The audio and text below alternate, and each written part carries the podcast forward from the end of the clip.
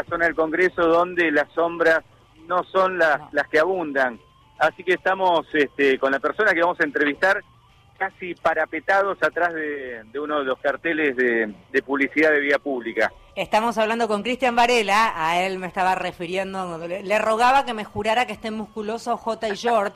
Eh, feriazo federal frente al Congreso, ese es el evento, y vaya si sabrán de clima complicado y de laburo bajo el rayo del sol aquellos que trabajan la tierra.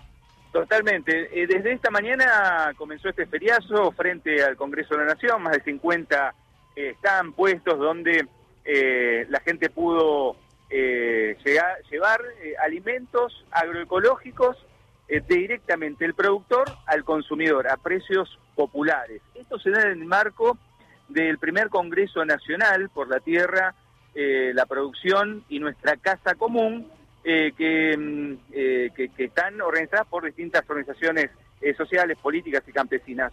y nosotros estamos junto al presidente del Instituto Nacional de Agricultura Familiar, Campesina e Indígena, Miguel Ángel Gómez Humbert. En primer término, para consultarte, bueno, ¿qué se puede decir de, este Congreso? Bueno, de este Congreso, como decías vos, es una oportunidad de acceder a, a productos a precios económicos y también producidos de una manera, como vos planteaste, agroecológicamente, que tienen que ver con el marco de este Congreso que dice, no, la tierra, la producción y nuestra casa común. La agricultura familiar, campesina e indígena tiene una particularidad en, la producción de alimentos porque los que producen los alimentos viven en el lugar donde se produce. Entonces, cuidan la tierra porque es su, su espacio, ¿no? Eh, ¿Esta ola de calor está afectando la producción?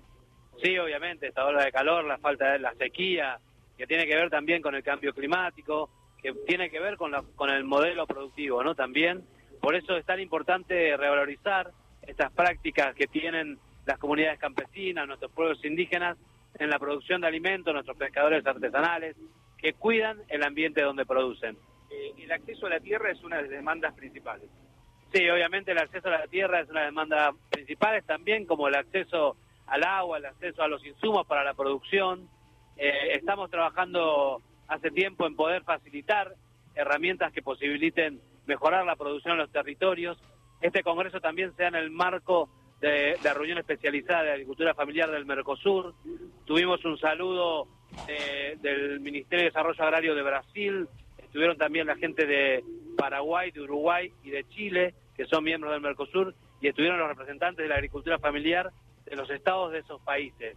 Acá hay algo muy importante porque estamos discutiendo la implementación del diseño de la agricultura familiar, una propuesta que hacen las Naciones Unidas valorizando el rol de la agricultura familiar campesina e indígena en la producción de alimentos, en la producción de alimentos y también en el cuidado del ambiente en, por medio de esa producción.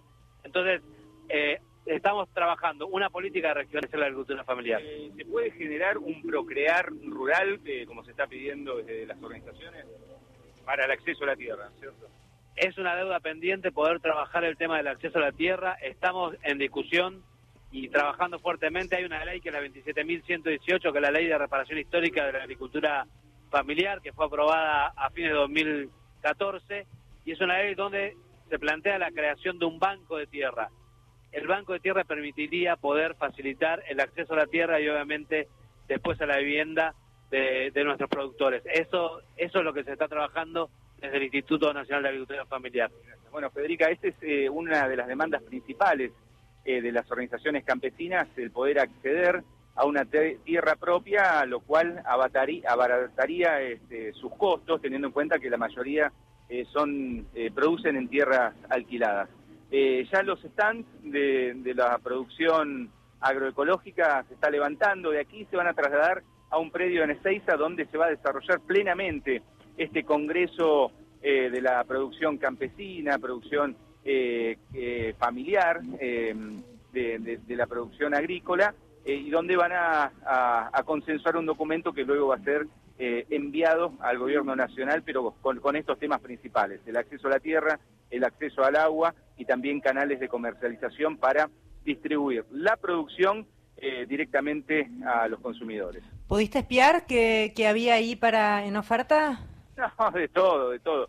Este, verduras, las que quieras, porque en, general eh, son la, producción de, la zona eh, rural de La Plata, eh, la, que, la que se está ofreciendo en este lugar, son agroecológicas.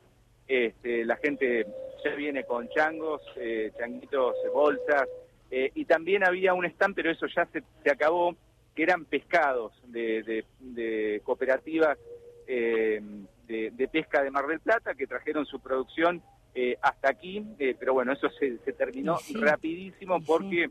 Eh, los precios fueron realmente populares. Y sí, la verdad es que son iniciativas que más allá de, por supuesto, eh, eh, la lupa puesta en el reclamo, de paso, para todos los que se enteren y anden por allí, resultan recontra beneficiosas. Así que beso enorme y aplauso para los del Feriazo Federal.